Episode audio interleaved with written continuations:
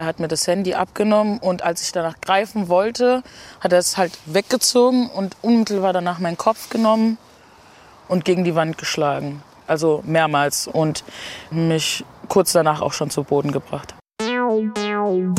Die JustizreporterInnen, der ARD-Podcast direkt aus Karlsruhe. Wir sind dabei, damit ihr auf dem Stand bleibt. Gehört haben wir da am Anfang gerade Elisabeth M. Sie ist im Mai 2020 in Kaiserslautern in eine Polizeikontrolle geraten, als sie abends mit ihren Freundinnen zusammen auf einem Platz in der Stadt saß. Auf dem Platz waren noch andere Menschen zusammengekommen und aus Sicht der Polizei waren das in Corona-Zeiten zu viele. Es kam zu einer Kontrolle der Personalien und Elisabeth M. hat diesen Einsatz mit ihrem Handy aufgezeichnet. Naheliegend wäre es ja jetzt, hier Ihre Aufnahme von dieser Kontrolle abzuspielen. Aber dürften wir das überhaupt? Oder wäre das sogar strafbar? Die Meinungen darüber, die gehen auseinander zwischen Polizei, Staatsanwaltschaft, Gerichten und Verteidigern. Genau darum soll es jetzt gehen. Und damit herzlich willkommen zu einer neuen Folge Die JustizreporterInnen. Mir zugeschaltet ist heute unser Kollege Markus Seel aus Berlin. Er hat sich diese rechtlichen Fragen rund um das Filmen von Polizeikontrollen und die anschließende Veröffentlichung solcher Videos angeschaut.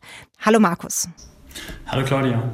Lass uns doch noch mal ganz von vorne anfangen und noch mal auf diese Situationen schauen, um die es da geht. Ich habe ja eben schon angefangen, diesen Fall aus Kaiserslautern ein bisschen zu beschreiben.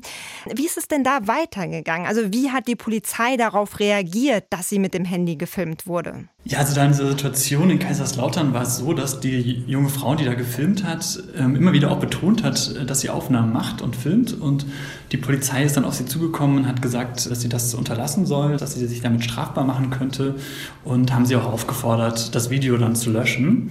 Das wollte sie aber nicht. Sie hat sich dann dagegen verwehrt und die Polizisten haben dann versucht, und es ist ihnen schließlich auch gelungen, das Smartphone dann von ihr zu beschlagnahmen, ihr das also zu entwenden und bei diesem Versuch ihr ihr das sozusagen zu entreißen. Sie hat das irgendwie noch so festgeklammert.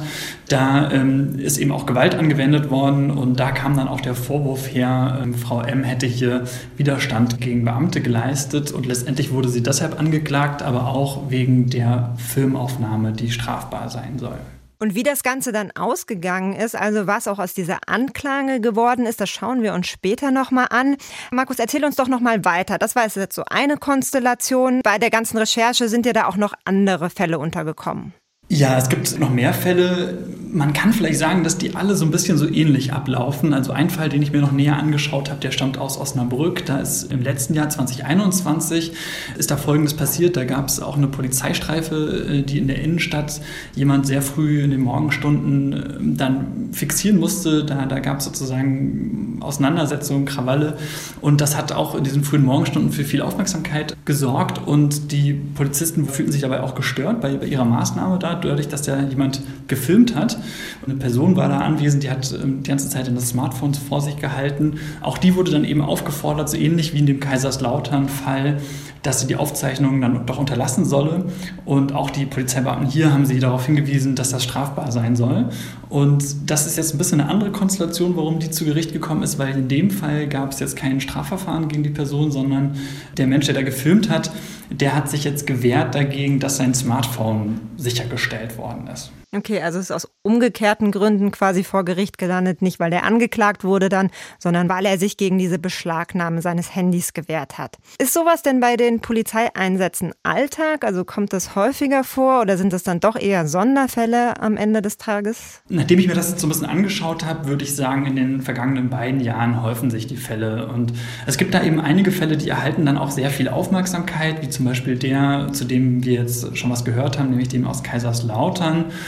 Und es ist eben natürlich auch so eine, so eine Diskussion entstanden oder eine, verstärkte Diskussion entstanden rund um Polizeigewalt. Das sorgt einfach mehr für, für Aufmerksamkeit, für Diskussionen. Da trägt natürlich auch dann dazu bei, dass es diesen tragischen Fall des in den USA getöteten Afroamerikaners George Floyd gab, der 2020 von einem Polizisten ermordet wurde. Und in diesem Verfahren gegen den Polizisten haben eben dann Videoaufnahmen dieses Polizeieinsatzes auch eine ganz große Rolle gespielt. Und dieses ganze Thema Videoaufnahmen von Polizeieinsätzen Polizeieinsätzen, glaube ich, weltweit den Menschen nochmal sehr bewusst gemacht. Was heißt das jetzt für Deutschland, damit man sich das mal so vorstellen kann? Also wenn man das jetzt alles mal so zusammenfasst, würde ich sagen, sind in den letzten zwei Jahren so ungefähr 10 bis, bis 15 Fälle bekannt geworden. Das sind aber auch wirklich nur die, von denen wir halt mitbekommen können, eben weil sie zu Gericht gekommen sind oder weil diese Aufnahmen später veröffentlicht wurden. Und ja, nur so wird das natürlich für uns Journalistinnen und Journalisten überhaupt nur sichtbar. Du hast ja jetzt eben schon erzählt, in dem Fall aus Kaiserslautern ist die Frau angeklagt worden, in dem anderen gab es keine Anklage. Passiert es trotzdem häufiger, dass es tatsächlich zur Anklage kommt, also dass Polizei und Staatsanwaltschaft so darauf reagieren?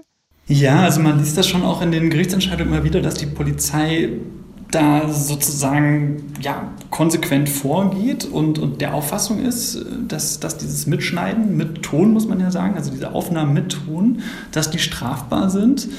Wie viele Fälle jetzt dazu genau in Deutschland verfolgt werden, das weiß man nicht so ganz genau.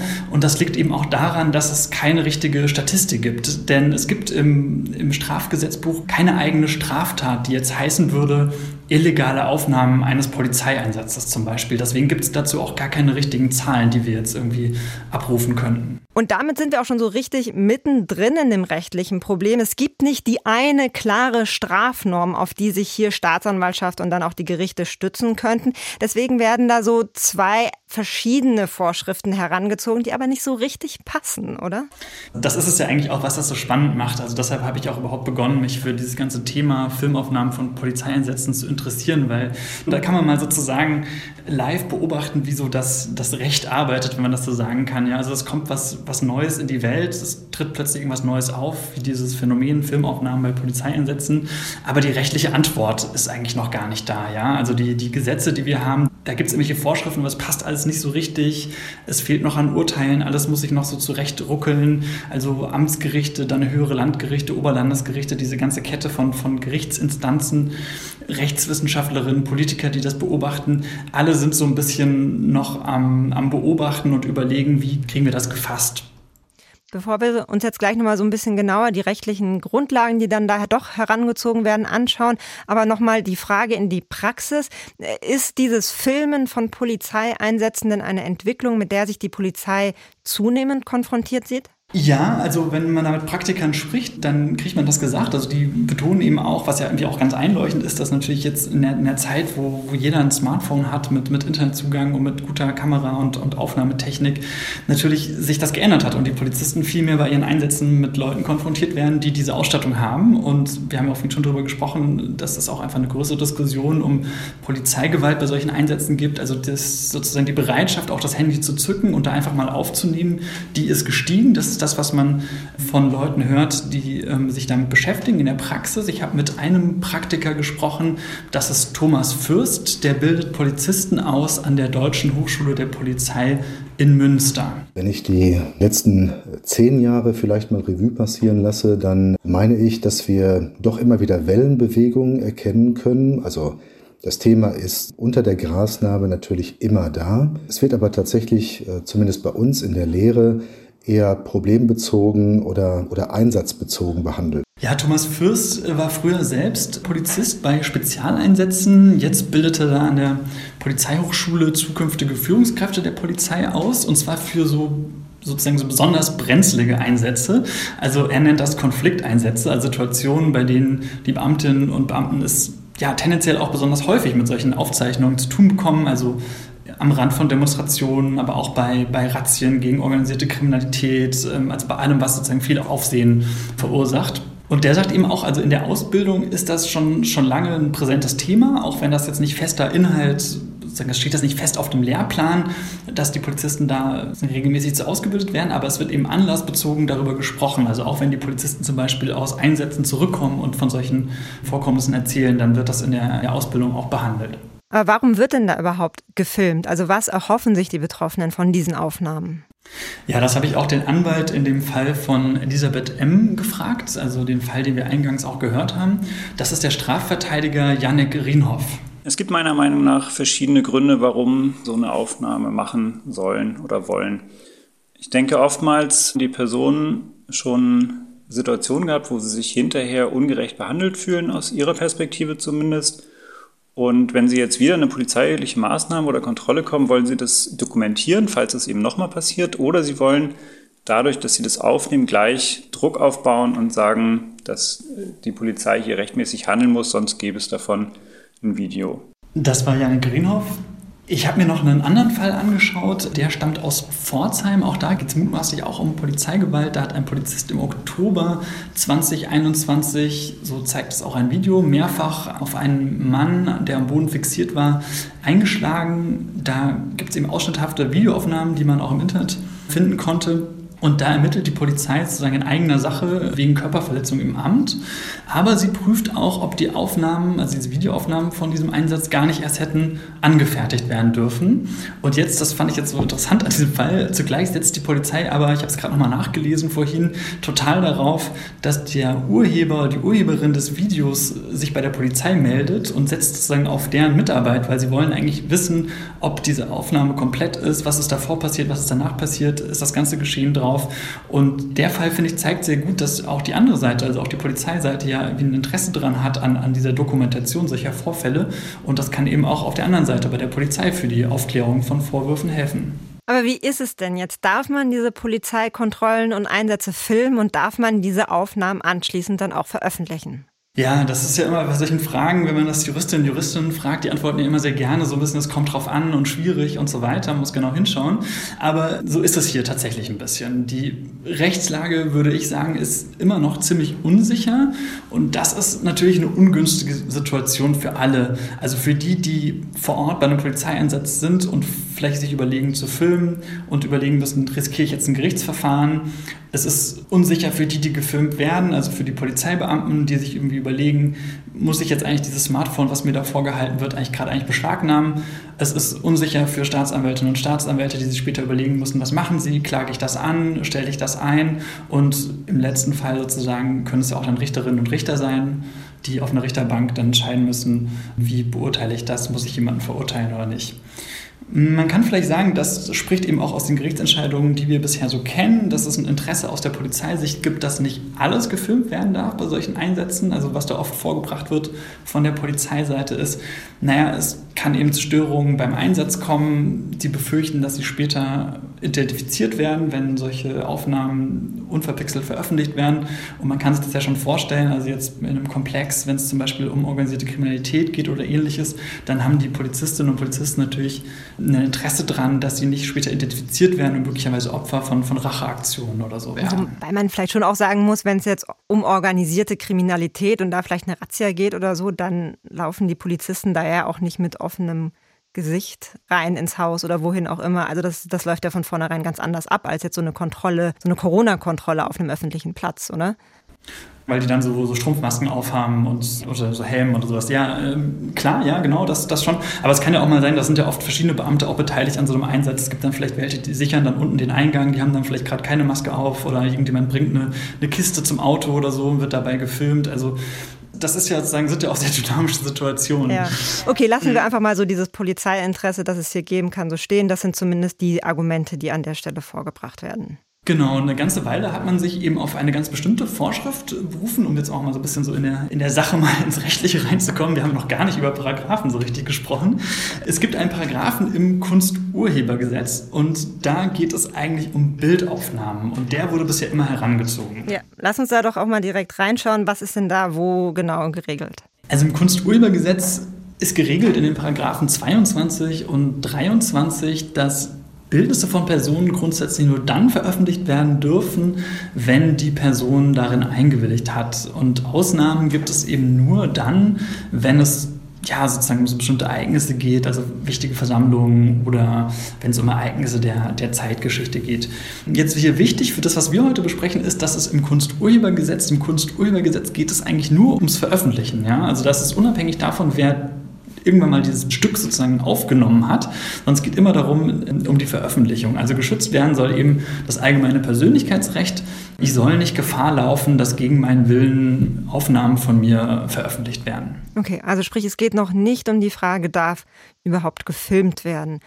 Und du sagst ja jetzt, es geht um den Schutz des allgemeinen Persönlichkeitsrechts, aber wir sprechen ja jetzt hier von Polizisten im Einsatz.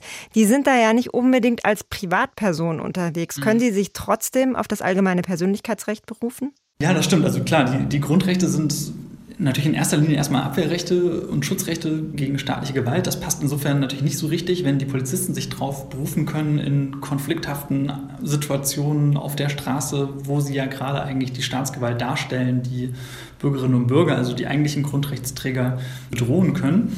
Klar ist aber auch, ähm, Polizistinnen und Polizisten geben ja, bei Dienstantritt, wenn die in ihre Uniform steigen, nicht quasi komplett ihre Grundrechte ab. Ja? Insbesondere nicht, was ihr Persönlichkeitsrecht angeht. Und ich finde, das ist auch ein Stück weit nachvollziehbar, weil gerade wenn es um diese Aufnahmen geht, über die wir jetzt reden, dann ist das ja so ein bisschen miteinander verschränkt. Also wenn ich jetzt aufgenommen werde im Einsatz, werde dann später identifiziert und werde irgendwie in meinem Privatleben dann irgendwie bedroht, ja, wo ich ja ohne Zweifel wieder Grundrechtsträgerin oder Grundrechtsträger wäre, dann steht das ja irgendwie im Zusammenhang. Ja? Also gerade beim allgemeinen Persönlichkeitsrecht Recht wird das eben in abgeschwächter Form anerkannt, dass Polizistinnen und Polizisten sich ähm, darauf berufen können. Und das hat auch das Oberlandesgericht Köln so Ende des letzten Jahres 2021 auch nochmal speziell für diese Fälle von Videoaufnahmen bestätigt. Um es aber nochmal so zusammenzufassen, ganz wichtig ist eben beim Kunsturhebergesetz geht es nur um eine strafbare Veröffentlichung später, nicht um die Frage, durfte das eigentlich ursprünglich mal aufgenommen werden oder nicht. Das Kunsturhebergesetz kommt eigentlich erst ins Spiel, wenn ich zum Beispiel das später nochmal ins Internet stelle. Eine ganze Weile lang, für ganze Jahre, hat sich die Polizei und die Staatsanwaltschaft aber auf genau diese Kunsturhebergesetzparagraphen berufen, wenn sie vor Ort Mobiltelefone, Smartphones ähm, beschlagnahmt hat. Also zu einem Zeitpunkt, wo noch nichts veröffentlicht war, sondern nur aufgenommen worden ist. Und das ist dann alles beim Bundesverfassungsgericht gelandet. Ja, genau. Also vielleicht nochmal, damit man es auch gut versteht. Also man muss sich das so vorstellen, die Polizei hat dann eben vor Ort gesagt, so, wir beschlagnahmen jetzt dein Handy. Du nimmst das zwar gerade jetzt erst auf hier live, aber wir gehen jetzt einfach mal davon aus, dass du das später auch veröffentlichen willst. Ja, das ist ein bisschen so, so, eine Art Grundannahme, dass wer Aufnahmen macht, die später auch veröffentlichen will. Und dem Ganzen hat das Bundesverfassungsgericht dann 2015 einen Riegel vorgeschoben, denn das Bundesverfassungsgericht hat dann gesagt, ja, so geht das nicht. Also das hat ja eine einschüchternde Wirkung. Und die Vermutung der Polizei, dass wenn die im Einsatz gefilmt wird, dass das Material dann später auch veröffentlicht wird, das sei ja so zu spekulativ. Ja? Weil es könnte ja auch gut sein, dass jemand die Aufnahmen nur macht für seine eigene Dokumentation und die, und die überhaupt nie veröffentlicht werden soll. Und wie ging es dann weiter? Also wie ist dann die Polizei und wie sind auch die Staatsanwaltschaften dann in den Jahren danach vorgegangen? Ja, das ist schon interessant, wenn man sich das so näher anguckt. Also es waren so ein paar Jahre, habe ich den Eindruck, recht ruhig, was, was sozusagen den Vorwurf anging, seit strafbar Filmaufnahmen gemacht worden bei Polizeieinsätzen. Und dann plötzlich gibt es, ja, man kann vielleicht sagen, so eine regelrechte Überraschung, äh, zumindest für alle die, die sich mit dem Thema so ein bisschen beschäftigt haben. Denn plötzlich, so ungefähr ab Anfang 2019, wird dann ein ja, eher unbekannter Paragraph aktiviert, auch aus dem Strafgesetzbuch. Und zwar, soweit ich gesehen habe, wird er ins Spiel gebracht vom Amtsgericht und dann auch vom Landgericht äh, München. Das ist ein Paragraph, der eigentlich schon die ganze Zeit äh, da war. Er stand schon die ganze Zeit schon im Gesetz drin, wurde aber nie zur Anwendung gebracht für diese Art von Aufnahmen von Polizeieinsätzen. Und das ist der Paragraph 201 StGB. Und der will aber eigentlich verhindern, dass das vertraulich gesprochene Wort heimlich aufgezeichnet wird. Also der ist eigentlich erstmal darauf fokussiert zu sagen, alles, was wir miteinander im privaten Bereich äh, besprechen, das soll eben auch vertraulich bleiben und da soll ich mich auch sozusagen drauf verlassen dürfen. Also das heißt einmal, hier geht es direkt von vornherein um die Aufzeichnung, nicht um die spätere Veröffentlichung und außerdem um Aufzeichnungen im privaten Bereich. Passt das jetzt aber wirklich auf Polizeieinsätze auf der Straße? Ja, das ist so ein bisschen so die, die Überbrückungsfrage. Ja, das ist, ja genau, das äh, habe ich auch den Polizeirechtler Markus Thiel ähm, gefragt. Der bildet auch aus an der Deutschen Polizeihochschule, ist aber explizit Polizeirechtler und der sieht das ziemlich skeptisch. Der Paragraph 201 schützt ja ausweislich aus seiner Überschrift die Vertraulichkeit des Wortes und es geht um die Sanktionierung einer unbefugten Aufnahme des nicht öffentlich gesprochenen Wortes. Das heißt, es geht vor allen Dingen darum, die verfassungsrechtlich besonders geschützte Privatsphäre, Intimsphäre von Grundrechtsträgern zu schützen Und ich würde daher die Vorschrift schon von ihrer Grundausrichtung her für die Kommunikation zwischen Polizeibeamtinnen und Beamten im Einsatz nicht für anwendbar halten, weil es dort ja im Wesentlichen um dienstliche Abstimmungen, um Einsatzplanungen, um Anweisungen und um einen informatorischen Austausch geht, nicht aber um eine Unterhaltung über private Angelegenheiten, die von dieser Strafrechtsnorm besonders geschützt werden sollen. Ja, und so sehen es wohl auch eigentlich alle oder auf jeden Fall die Mehrheit aller Rechtswissenschaftler und Rechtswissenschaftler, mit denen ich gesprochen habe oder die sich auch mit dem Thema ähm, beschäftigen. Und zwar auch ausdrücklich solche, die sich jetzt selbst nicht als besonders polizeikritisch ähm, beschreiben würden. Und vielleicht ist auch noch interessant, Rechtswissenschaftlerinnen und Rechtswissenschaftler schreiben ja gerne viele Aufsätze zu, zu vielen Themen. Und es ist auch sehr interessant, dass es zu diesem 201 und zu, zu Aufnahmen bei Polizeieinsätzen so bis 2019 einfach auch gar gar nichts gibt. Ja? Der Paragraph war da, aber irgendwie hat den niemand im Zusammenhang mit Aufnahmen bei Polizeieinsätzen gebracht. Und wie sehen das jetzt die Gerichte? Ja, bei den Gerichten bildet sich, so kann man glaube ich grob sagen, eine Tendenz heraus. Also bei allen Unterschieden im Einzelnen scheint sich da durchzusetzen, dass mit Ton gefilmte Situationen zwischen Polizeibeamten und Bürgern, die im öffentlichen Raum stattgefunden haben, regelmäßig nicht unter den 201 StGB strafbar sind. Ja, also bislang gehen Entscheidungen vom Landgericht Kassel, vom Landgericht Aachen und vom Landgericht Osnabrück in diese Richtung. Anders sind ausgefallen Entscheidungen vom Landgericht München und vom Landgericht Frankenthal. Und die Gerichte, die den 201 überhaupt für, für anwendbar gehalten haben, aber sich am Ende gegen die Strafbarkeit entschieden haben, die haben noch so eine Art Hilfskonstruktion angewandt. Das nennen die faktische Öffentlichkeit. Da geht es dann darum, dass ja bei diesem 201 ja eigentlich nicht öffentliche Gespräche nur geschützt sind. Und die haben aber gesagt, wenn jetzt eine Situation gefilmt wird, die so auf der Straße stattfindet, wo viele Menschen drumherum stehen, wo Leute zuhören können, dann kann das nicht nicht öffentlich sein. Also es besteht eine faktische Öffentlichkeit. Das ist sozusagen einfach öffentlich. Da kann man rechtlich nicht groß drum herum reden. Aber das ist ein Argument gegen die Anwendbarkeit. Das ist ein Argument gegen die Anwendbarkeit, genau. Also die, die Gerichte, die das gesagt haben, der 201 ist nicht anwendbar. Ja, man kann vielleicht noch unterscheiden. Es gibt sozusagen Gerichte, die sagen, 201, der 201 ist sozusagen von vornherein nicht anwendbar, ja, so ähnlich wie das Herr, Herr Thiel auch gerade beschrieben hat. Der passt einfach schon mal so wesensmäßig, schon allein von seiner Überschrift her, von seiner Schutzrichtung her schon gar nicht auf diese Fälle. Und dann gibt es noch Gerichte, die kommen am Ende zum gleichen Ergebnis, die sagen aber, ja, der 201, der könnte schon anwendbar sein, sagen aber dann, in der konkreten Situation bestand eine, eine faktische Öffentlichkeit, dieser Nicht-Öffentlichkeitsgedanke in, in Straßensituationen, dann, wenn viele Menschen drumherum stehen, das passt irgendwie dann einfach nicht. Du hast ja jetzt gerade eben so eine ganze Reihe von Landgerichten zitiert. Gibt es denn da schon irgendwas von obereren, also was weiß ich, vom Bundesgerichtshof, Bundesverfassungsgericht oder zumindest von dem Oberlandesgericht irgendetwas, was man als Grundsatzentscheidung bezeichnen könnte? Ja, das, das fehlt bislang. Das ist ja auch immer so ein Ding, warum sind wir immer so heiß als, als Juristinnen und Juristen auf Grundsatzentscheidungen. Das Spannende daran ist ja immer, dass das so eine gewisse ja, Rechtsvereinheitlichung ist. Also das, was ich vorhin ja auch schon mal so ein bisschen beschrieben habe, was ich auch spannend finde, dass es gibt wie so Mosaiksteine, so viele einzelne Entscheidungen und die widersprechen sich auch zum Teil und tasten sich so voran. Dann ist es natürlich immer spannend, wenn man so vom Bundesgerichtshof oder vom Oberlandesgericht eine Entscheidung hat, die das so ein bisschen zusammenführt. Aber das gibt es bislang zu dem Themenkomplex noch nicht. Und das hat so ein bisschen auch damit zu tun mit der Art von Fällen, die sie überhaupt zu Gericht schaffen. Denn oft geht es eben, das haben wir vorhin ja eingangs auch schon mal so ein bisschen besprochen, oft auch nur darum, dass da so ein Smartphone beschlagnahmt wurde, wegen des Verdachts 201 StGB. Dagegen, also gegen diese Beschlagnahme, kann ich aber nur zum Amtsgericht gehen und danach noch in eine weitere Instanz, nämlich zum Landgericht. Und danach ist Schluss. Und soweit ich das ähm, recherchiert habe, liegen bisher auch keine Fälle beim Bundesverfassungsgericht in Karlsruhe. Das könnte ja zum Beispiel prüfen, ob diese Beschlagnahme von, von Smartphones, wenn es um diesen Vorwurf geht, ähm, illegale Polizeiaufnahmen, ob diese Beschlagnahme dann ein Grundrechtsverstoß wäre. Aber da gibt es, soweit ich jetzt erfahren konnte, auch nichts. Was ich sehr wichtig finde bei diesen ganzen Mosaikstücken von Entscheidungen, Amtsgerichte, Landgerichte, ist, dass sich so Schritt für Schritt doch auch Differenzierungen herausbilden. Also zum Beispiel werden da schon auch so, so Grenzen nochmal markiert, dass man sagt, okay, grundsätzlich der 201 ist nicht dafür geeignet, jetzt solche Aufnahmen generell zu untersagen, aber es gibt Ausnahmen. Zum Beispiel, wenn aufgenommen wird der, der Funkverkehr mit der Zentrale zwischen den Polizisten, wenn es um Einsatztaktikenbesprechungen vor Ort geht. Ein Extremfall wäre sicherlich, wenn es darum geht, dass zwei Polizisten, die zwar im Dienst sind, sich aber privat unterhalten. Wenn das aufgenommen wird, da sind sich doch auch irgendwie alle eigentlich einig, dass das nicht einfach grenzenlos erlaubt sein soll. Lass uns doch noch mal auf den Fall von ganz am Anfang zurückkommen. Was ist denn aus dieser Anklage gegen Elisabeth M. geworden? Ja, sie wurde verurteilt äh, letztes Jahr zu sieben Monaten Freiheitsstrafe.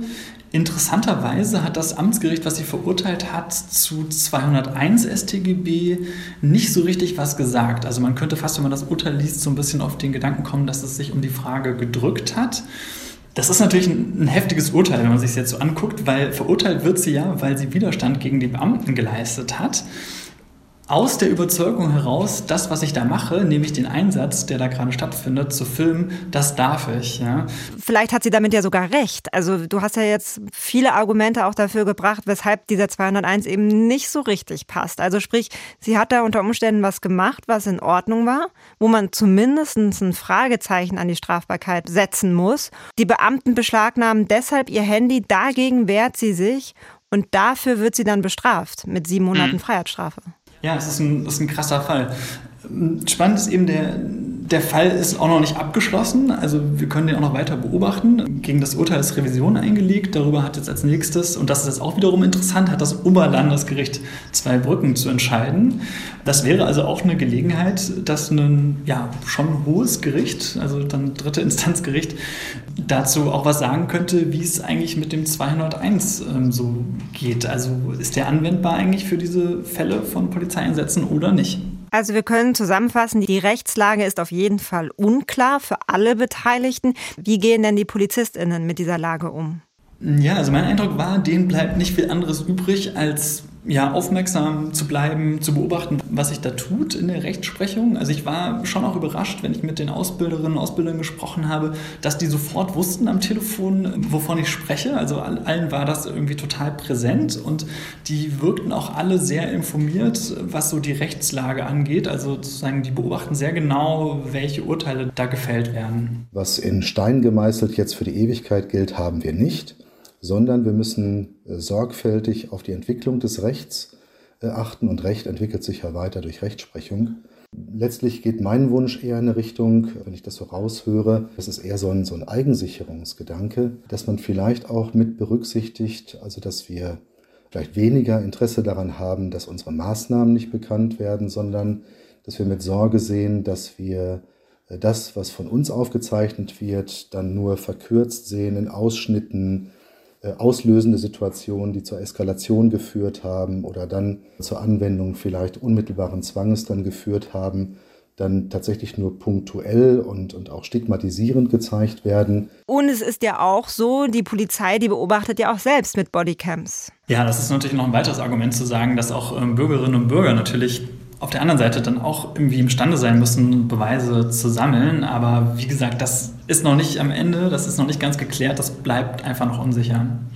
Und was auch noch vielleicht interessant ist, ich habe mich auch viel darum bemüht herauszufinden, ob da eigentlich noch was irgendwie in der Mache ist. Also ob da Gesetzesänderungen ansteht oder ob es da neue Handreichungen für die Polizei gibt oder so. Aber ich habe da nichts finden können. Was ist denn jetzt eigentlich so abschließend deine Meinung? Denkst du, der Gesetzgeber, der sollte da irgendwas machen? Sollte den PolizistInnen da eine Strafnorm an die Hand geben? Sollte es so bleiben, wie es ist? Denkst du, der 201, der greift hier eigentlich schon? Ja, dieses Filmen und nachher auch Veröffentlichen von Filmen, von Videoaufnahmen, von Polizeieinsätzen, das sollte tatsächlich strafbar sein.